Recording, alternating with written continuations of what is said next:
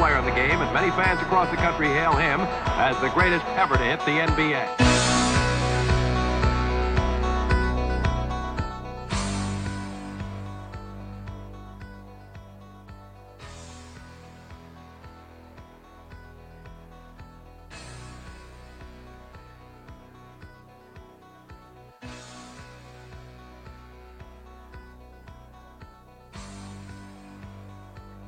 Bom dia, boa tarde, boa noite para você que está escutando o nosso podcast e vai ver esse vídeo que vai ser postado lá no nosso, na nossa página. Estou aqui com o maior conhecedor da história de draft do Brasil, meu queridíssimo Leonardo Sasso. E aí, Sasso, como é que tá? Fala, Chico. Fala toda a turma aqui, né, do Bar do Bill, tudo certo. É um draft que foi emocionante, né, foi, foi bem legal pra gente ali no Live WrestleMania, a gente fez um trabalho também bem fera. E sempre que o Chico me convida aqui para falar de draft, há alguns anos já a gente já está fazendo sempre esse, esse ou podcast ou vídeo também repercutindo as escolhas ou fazendo um pré. Então, sempre muito feliz de participar aqui, né? O Chico, sempre que, que dá, eu tô, tô com ele aqui. Então, um abraço a todo mundo que está com a gente. Então, para nós, agradecer o Sasso por estar aqui de novo. É uma honra ter um cara do teu calibre para conversar com a gente. Então, Sasso, primeira coisa que eu vou te dizer assim, ó. É, o top 10 tiveram algumas surpresas, né? Sim, sim, sim. Já teve principalmente o Josh Gidey, né? Eu acho que foi uma das grandes surpresas desse top 10, né? Sair na. Até a gente esperava ele talvez na décima escolha ali com o Memphis Grizzlies, que era um, um time que tinha trocado, né, para pegar o, o na décima escolha. Mas daí ele sair na sexta escolha, meio que do nada no Oklahoma City Thunder, foi meio surpreendente, né? Até também acho que o, o, o David Mitchell, né, na nona escolha pelo Sacramento, foi muito para cima. um pouco alto, né? Mitchell estava cotado para ser final de, de, loteria, né? Não era tão absurdo. Pois é, ele estava lá para baixo. Eu achei mas muito estranho. É, mas acabou saindo em nono. Mas para mim a grande surpresa sim foi o Gidey. E não é uma surpresa ruim, mas foi uma, foi uma surpresa ele sair tão alto, né? Pois é, o, o que, que eu tinha muita dúvida aqui, o Zaire Williams também eu achei uma surpresa. Ah, verdade, também teve o Zaire Williams, é verdade. Que eu achei esse, que ia sair mais para baixo. ser top 20 ali, né, na, na faixa do, da posição 19 até 25, 26, e ele acabou saindo na décima escolha, né? O Memphis ele é. foi meio ousado, né, no draft, né? Ele pegou Demais. o, o Zaire Williams na décima e pegou o Aldama, que nem estava cotado para ser draftado na, na trigésima escolha, assim, foi bem surpreendente. É, eles fizeram umas escolhas bem diferentes com... Tomara que dê certo, né? Que sejam umas apostas boas, né? Sim. Bom, a primeira era indiscutível, né? Ainda tinha aquele murmurinho de talvez que o Cunningham não fosse a primeira escolha, que fosse talvez vir ali o, o Green, né? Falar muito de Jalen Green. E desses dois, qual deles tu gosta mais, Sassi? Cara, eu gosto de ambos, né? Mas não tem como escapar do, do Kelly Cunningham na primeira escolha, cara. Se o Detroit fizesse qualquer outro movimento, ia ficar sempre aquela dúvida. Pô, por que não escolheu o, o, o Cade na primeira escolha? Muito na, ah, na linha do Luca Doncic, sabe? Que a gente teve naquele draft. Por que, que não foi o de Luca Doncic? Sempre, não que o Aiton seja ruim, não, já mostrou um ótimo pivô e tudo mais, mas sempre vai ficar aquela questão, pô, podia ter escolhido o Doncic. Eu acho que poderia ser a mesma coisa com o Cade, se deixasse passar, né? O Cade, a gente tá falando do cara mais completo desse draft, né, cara? Um, um, um ala com capacidade de armação e vai jogar como armador na NBA, alto, de ótima visão de jogo, de arremesso de três pontos sólido, que tem jogo de costas para cesta, que tem muita inteligência cara, uma defesa que vai evoluir ainda, não é das melhores, mas vai evoluir. E tá falando de um cara que tem tudo para ser All-Star em, sei lá, no máximo, no máximo quatro temporadas, tipo, no máximo quatro temporadas, a gente tá falando de um cara que vai ser All-Star da NBA, então uh, é uma estrela, não tinha como passar. E eu gosto também muito do Jalen Green, né? Só que é um outro estilo. O Jalen Green é mais um scorer, né? Mais um pontuador. É para mim ele é o grande pontuador desse draft. Quando a gente pensa em o cara que vai ser scorer desse draft, acho que o Jalen Green tem esse grande potencial. Ele pontua de qualquer lugar da quadra, infiltrando, é muito atlético. Uh, tem um jogo de, uh, do perímetro que, por mais que não seja tão sólido, existe. Tem jogos que ele meteu quatro bolas de três, cinco bolas de três na D-League, outros que meteu uma, então ele vai precisar encontrar essa regularidade. Mas é um cara que tem muito arsenal ofensivo, né? Até a comparação Sim. dele com, com um Zach Lavine não é, não é errada, não. Ele é um cara pontuador mesmo. Ele pontua de qualquer lugar da quadra, né? Então é interessante. Eu gosto dos dois, mas na minha escolha pessoal, eu gosto mais do estilo de jogo do, do Cage. Mais completo, um cara que faz de tudo em quadra, que vai ter muito. Tô apostando em alguns triplos duplos para ele nessa Sim. temporada já de calor. É, eu gosto muito do Green, eu achei até que o Green pudesse surpreender e vir na ser escolhido antes. Não, não sei se. Acho que a disputa de novato do ano esse ano vai ser bem pesada, né? Porque o Mobley também é um cara que é um animal, que joga muito. Suggs também é um cara que vai ter bastante tempo de jogo e que é um cara que joga muito bem.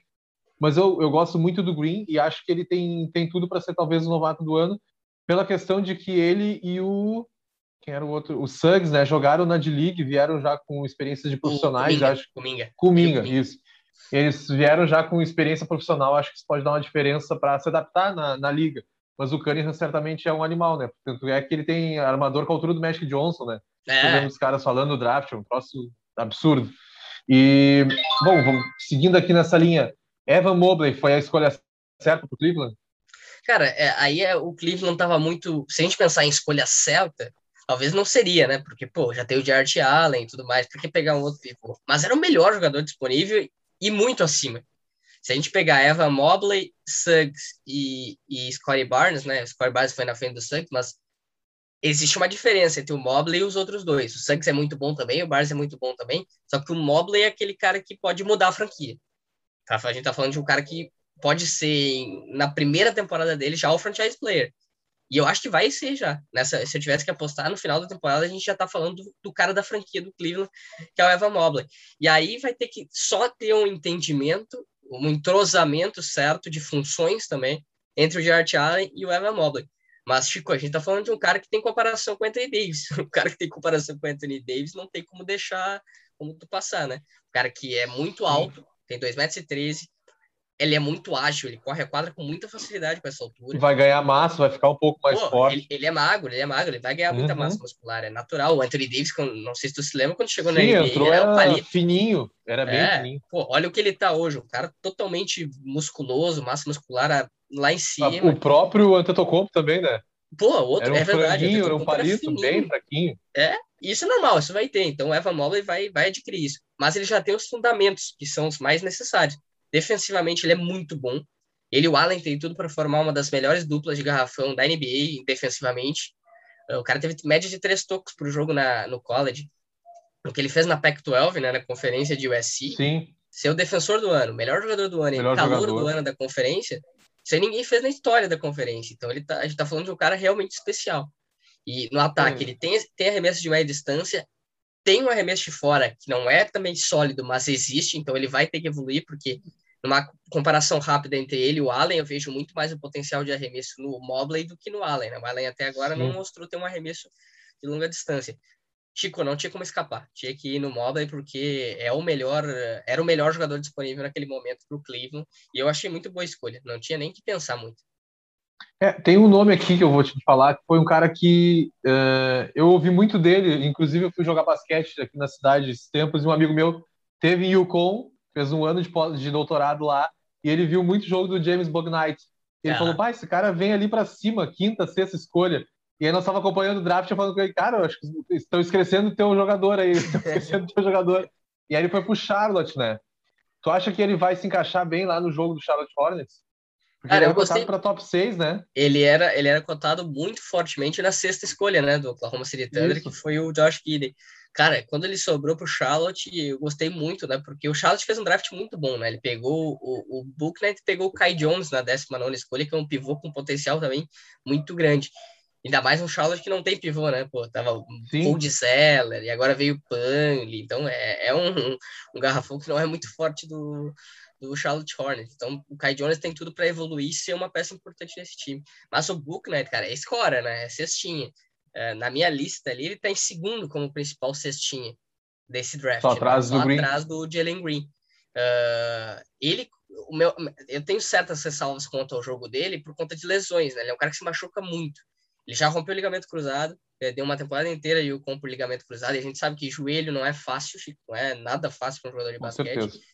Uh, e também teve lesão no ombro né, ano passado, perdeu 15 jogos da temporada de, de Ocon com uma lesão no ombro. Então, vou ter que ver isso. Mas, como jogador de basquete, cara, ele é muito completo. Ele é um ótimo scorer, ele já explodiu para 40 pontos no college, pontuando da linha de três, infiltrando. Ele é muito atlético, ele dá umas enterradas que é absurda. A, a verticalidade que ele chega, né? O pulo vertical é, é, é muito impressionante. E eu acho que ele vai se encaixar muito, por ser mais um score, né? Ainda mais que o time perdeu o Devont Graham, né? uh, agora, né? O Devon Graham foi pro Pelicans. A gente tá falando de um time que vai ter Terry Rozier, que vai ter Lamelo Ball, que vai Lamelo ter Gordon Ball. Hayward, que vai ter James que os quatro conseguem pontuar, os quatro conseguem uh, assistir os companheiros. Então, uh, é um Charlotte que, pelo ritmo de jogo, o Borrego força muito esse jogo de transição, esse jogo de pontuação, pegar e pontuar. É um dos times mais divertidos de assistir com o Lamelo Ball jogando. É, Esse ano que- vai, vai vir pro play-in, pelo menos. É, de novo, né? O Book Knight eu acho que vai ter um espaço já saindo do banco de reservas de pontuador, de sexto homem desse time do, do Charlotte já de cara. É, tem o, o outro nome que eu achei bem interessante nesse draft foi o Chris Duarte, né? Do Indiana Pacers, que o cara com, foi o jogador mais velho draftado, né? Teoricamente mais velho até o da primeira rodada com 24, quase 25 anos, mas que ele é um cara bem consolidado, principalmente no arremesso de três, né? Que pro Pacers, nas movimentações que estão fazendo, vai ser excelente. Tu acha que ele pode ser um cara que vai alavancar o Pacers já de novo? Ah, cara, não sei alavancar, mas ele é uma boa peça pro time já, né? E eu gostei bastante também do draft do Pacers, né? Teve o Isaiah Jackson também, né? Depois de troca, né? Com o Ashton Wizards. E, cara, o Chris Duarte é um dos caras que mais cresceu no draft. E é legal a história de vida dele, né? Ele jogou em Duke, né? Não sei se chegou a ver o Last Chance U lá. Aham. é, do futebol americano e depois de basquete que eles fizeram nessa última temporada, que mostra muito, né, como é que o jogador sofre no Junior College, né, não é fácil. Ele passou pelo Duke, foi o melhor jogador universitário do Duke, aí foi eh, escolhido por, foi eh, recrutado por, por Oregon para suas duas últimas temporadas, foi muito bem em Oregon, jogou demais na, na universidade, e ele faz um pouquinho também de tudo dentro de quadra, um ótimo arremessador de três, mas ele arma jogo, ele é um ótimo reboteiro para a posição, Uh, ele infiltra, ele tem o bounce, ele tem a, a habilidade, aquele swag. Então, uh, tem tudo para ser um reserva do, do Malcolm Brogdon, reserva do Caris LeVert e ajudar demais esse Indiana Pacers. Eu gostei muito. Ainda mais que ele é mais velho, a gente já sabe o que, que o Chris Duarte vai trazer. E ele vai Sim, trazer já não, exatamente... não tem, ele- é, não tem mais o que esperar, né? Já sabe, ele é já é um dominicano. Ele é, ele é dominicano. A gente sabe como esse é, basquete é, da América Central é um basquete, cara, o Baré Porto Rico e o Carlos Sim. Arroio, é, vários jogadores que, que tinham esse estilo de ser caras que pontuavam de qualquer lugar da quadra. O Chris Duarte tem muito disso. Acho que ele pode ajudar de imediato o Pacers. Não digo mudar o time já, né? Mas ser mais um membro dessa rotação, né? O Indiana que está se movimentando muito bem, já começou com o Rick Carlisle, né? Como novo técnico, eu gostei bastante também desse, desse movimento. É, e agora nós estamos chegando aqui mais para baixo. ah, vamos falar do troço que foi mais estranho do draft, para mim, né, na minha opinião, foi o New York Knicks trocando as escolhas, né? Trocou a pick 18 ou ou a pick 19, agora não me lembro. E não pegou ninguém para descer no draft, né? E aí, é, eu te pergunto, tem um, um cara que foi muito bem no mock, falou muito dele, que ele, que ele teria subido bastante e tal, que era o Keon Johnson, né? Que Quebrou o recorde do salto, que é um animal extremamente atlético, e ele era cotado para ser pick 15, e acabou caindo lá no Clippers na 21. Tu acha que esse cara pode ser o estilo do draft, ou tu tem algum outro nome que dizer? Esse cara aí é o, é o nome que o pessoal não apostou muito, mas que vem para dominar no draft. Cara, eu gostei. Eu acho que ele tem potencial sim, pô. A gente tá falando do cara que tem o maior pulo vertical da história, né? Do Combine, né? Pô, ele é muito atlético. Ele tem coisas que ele precisa melhorar, principalmente o arremesso, né? Que é quase nulo, né?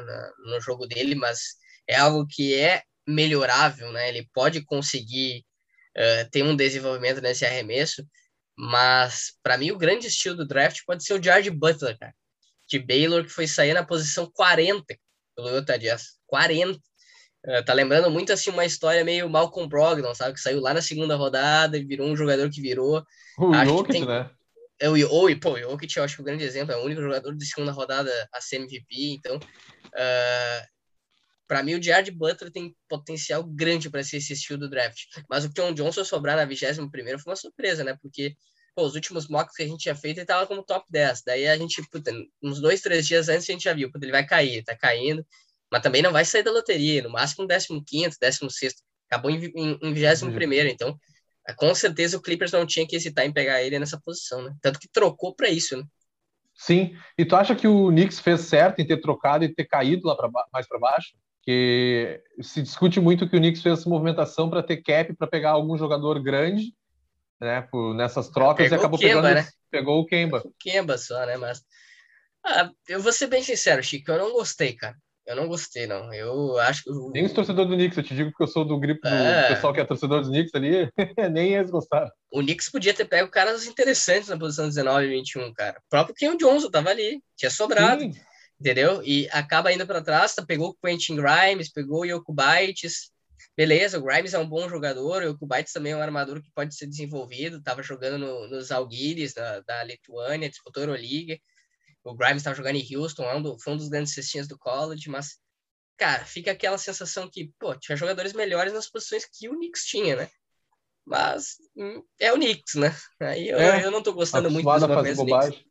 Confesso que o Fournier também eu achei bem normal. Eu não tenho muita confiança no Fournier no nível NBA e tudo mais. Pô, depois que ele trocou pro Boston, levou não sei quantos jogos para fazer uma cesta de três, né? É, ele é um cara que, pô, ele tem dias que ele vai meter 4, 5, 6 bolas de três, vai ser um ótimo jogador. Mas eu não vejo essa consistência de pagar tanta grana para esse cara, entendeu? Para mim, os Knicks, por exemplo, a gente olha o Chicago, olha que o Chicago Bulls está se reforçando e olha que o Knicks poderia se reforçar. Chicago é um mercado grande, é, mas não é Nova York, né? E daí o Sim, Nova York é Chicago é um vai lá, mercados, né? Chicago com menos cap consegue organizar para conseguir sign and trade, para pegar um Lonzo, para pegar um DeRozan e o Knicks nada, pega o Kemba Walker. Daí quando a gente olha DeRozan, pelo menos o DeRozan é um movimento melhor do que pegar o Kemba Walker, né? Então, Com certeza. Uh, eu acho que o Knicks poderia ter feito mais né, né, Já... no draft e até agora nessas movimentações de free agent. Claro que não é, não é, o foco total aqui, né, da, da live, mas... E já que a gente falou do nosso time, tu gostou da escolha do Ayo do Sumo? Eu vi que ele nasceu cara. em Chicago, jogou na Universidade de Chicago, fez tudo. É o Derrick Rose 2.0. É, pô, cara, eu gostei pra caramba. O cara até me perguntou, ah, só porque ele é Chicago, só porque ele é de Chicago, tu gostou? Não, cara, ele foi melhor time do college na temporada jogando por Illinois. Foi é, um do, segundo melhor jogador da conferência, só perdeu pro Luca Garza, que foi o melhor jogador universitário. Melhor... Então, então não tinha como.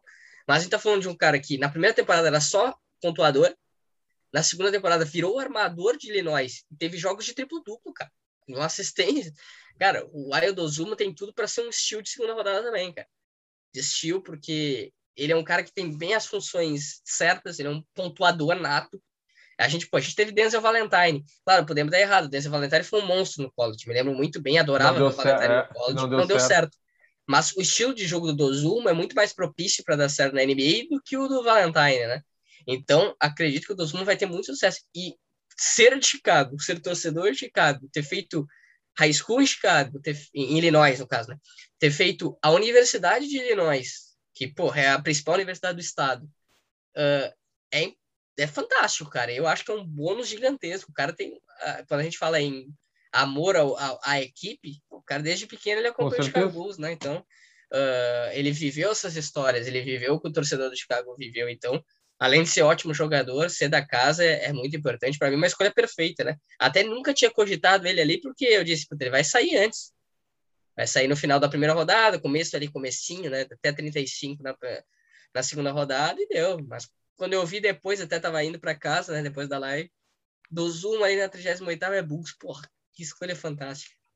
É, e ele vai ter tempo de jogo, porque o Kobe White está machucado, vai operar, não vai jogar tanto. Né? O Satoransky é. saiu da equipe. Vai ter tomara tempo, que, cara, vai ter tomara tempo. que dê certo. Porque... Vamos ver se a Summer League Agora se ele vai ter. Vamos ver se a Summer League se ele vai, se ele vai mostrar um bom trabalho, e com certeza vai. Vai ter espaço sim com o Donovan. E dos jogadores estrangeiros que não vieram da. Tirando os caras que já jogavam no universitário, qual deles tu daria mais destaque, assim? O pessoal que veio cara, da é Euroliga, ou que veio de algum time da Lituânia, veio de fora, assim. O, o Guiden, né, cara? Porque foi uma escolha bem alta e o Guide tinha esse estilo de jogo com um armador de 2 metros e 3, visão de jogo e tudo mais. Confesso que eu não vi quase nada do Guide na Austrália, não, não peguei muito só highlights, não peguei jogos completos para ver e analisar bem o estilo de jogo do Guide pensando em NBA, mas é um cara com uma hype muito grande, né? Então, se der certo, pô, a gente tá falando do Oklahoma City Thunder que vai ter dois armadores com mais de 2 metros de altura, né? Ele e o Shai Alexander, então, é, com certeza é, é, é, é, pode ser letal para as outras equipes isso. Mas, cara, eu gosto muito do Alperen Sengun e do Garuba, cara. Os dois escolhidos pelo Houston Rockets, né? O Sengun foi MVP da Liga Turca com 18 anos de idade. Pô, isso aí é, não é para qualquer um, né? E o Garuba tava jogando nas Olimpíadas, né? É, o Garuba tava jogando agora pela Espanha, né? Foi eliminado. Jogou Euroliga, teve jogo que ele decidiu contra o Anadolu Efes, campeão da Euroliga, ele decidiu. Então, pô, são dois jogadores com um potencial gigantesco e o Houston trabalhando muito bem, né? Ambos estavam contados para ser top 20, acabaram caindo nas suas escolhas do, do Houston 24, 25, 23, 24, não lembro exatamente Isso. a ordem. Pô, foi ótimas escolhas ali nessas posições. E o BJ Boston, o BJ Boston foi escolhido lá na 51. Eu achei que ele ia subir, ele achei que ia vir na, na primeira rodada ainda, entre os 30. Né? Ele foi caindo é, bastante. Acabou caindo muito, né, Chico? E a segunda rodada, para mim, era certa. Até caiu bastante, né? Finalzinho do draft, quase. Sim, foi quase no final do draft. Uh, tem que trabalhar com calma o BJ Boston, né, cara? Infelizmente, ele não teve o desempenho que era esperado em Kentucky, nem só por causa dos problemas dele, né? A criação Sim. de arremessos dele não foi a melhor, não conseguiu traduzir isso, teve muita dificuldade para pontuar no nível da NCAA.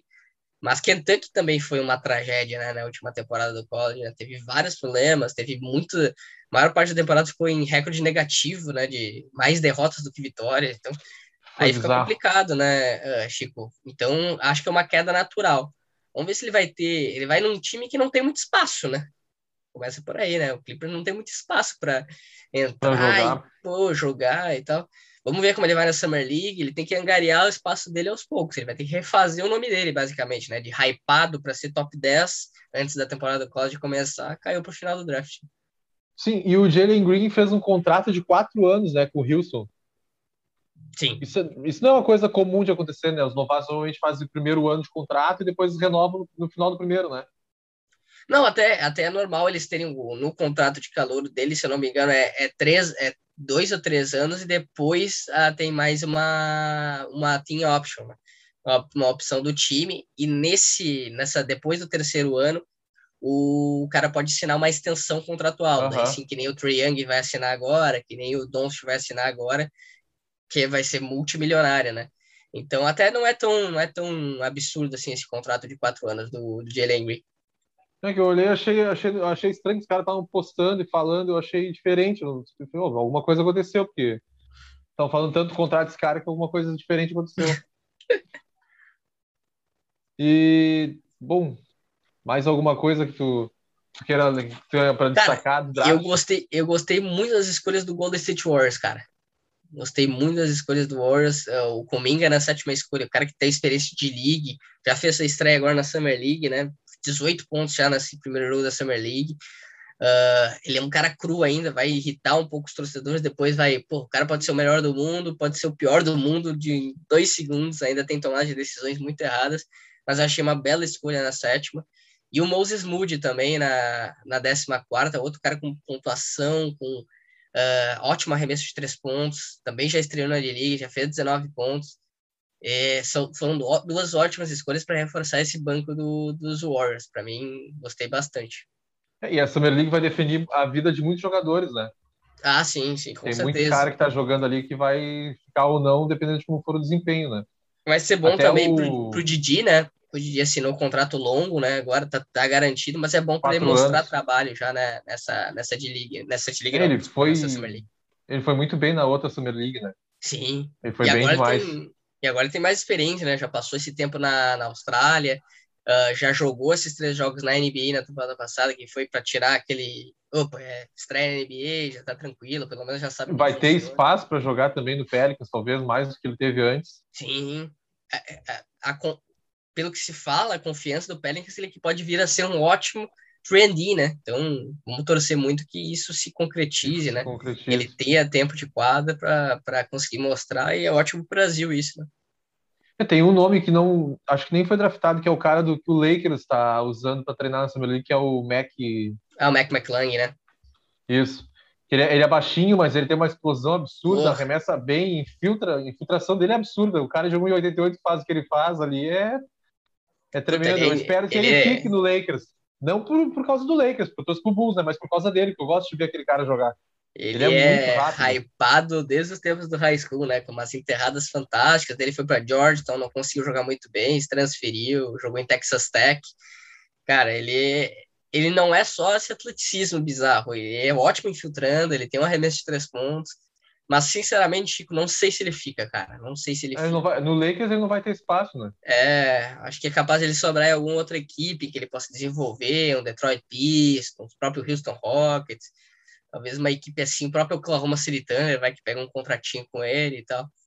Não sei, Pois é, acho e meio o- difícil ele ficar nos Lakers. Pro próximo draft é o Thunder, que vai ter 750 mil escolhas, né? É, o Thunder tem até 2027, 28, umas 8 mil escolhas. É. O Thunder vai se refazer só em drafts, se souber escolher É. os jogadores certos. Porra, Oklahoma Pick Thunder, né? É verdade. Então acho que era isso, meu querido. Muito obrigado pela participação. Foi um prazer te ter aqui novamente. Ano que vem se fala de novo nessas, nessas entre, entre meios aí de draft. E deixa aí teu recado. Para quem não sabe, o Sassi do Live Basket, provavelmente todo mundo saiba. Mas É. sigam lá o pessoal do Live Basket BR, pô. Live Basketball BR, que eles fazem um trabalho excelente. Todos os dias, né, Sassi, tem Corujão Live. e tem de manhã também, né? Tem o programa de manhã às 10. Isso. E segue lá a galera que o trabalho deles é excepcional. Boa, Chico, brigadão, brigadão pelo convite. Sempre que der, tô, tô aí contigo. Sempre que der, a gente tá, tá junto. Uh, pra galera que não conhece, né, Live Basketball BR, Live BSKTBR nas redes sociais, o youtube.com.br Live Basketball BR. A gente sempre tá trazendo conteúdo live, né, live de manhã e à noite. E sempre vídeos especiais, né? Então tem sempre alguma coisinha boa também. E o Chico já participou lá do, do Live Basketball BR também, já participou de, De live. madrugada, conhe- falando do conhecido Clippers. como conhecido como Gobert, né? Do Live Basketball BR. Grande momento. Mas, pô, Chico, obrigadão, hein? Sempre que der, tamo junto, hein? Feito.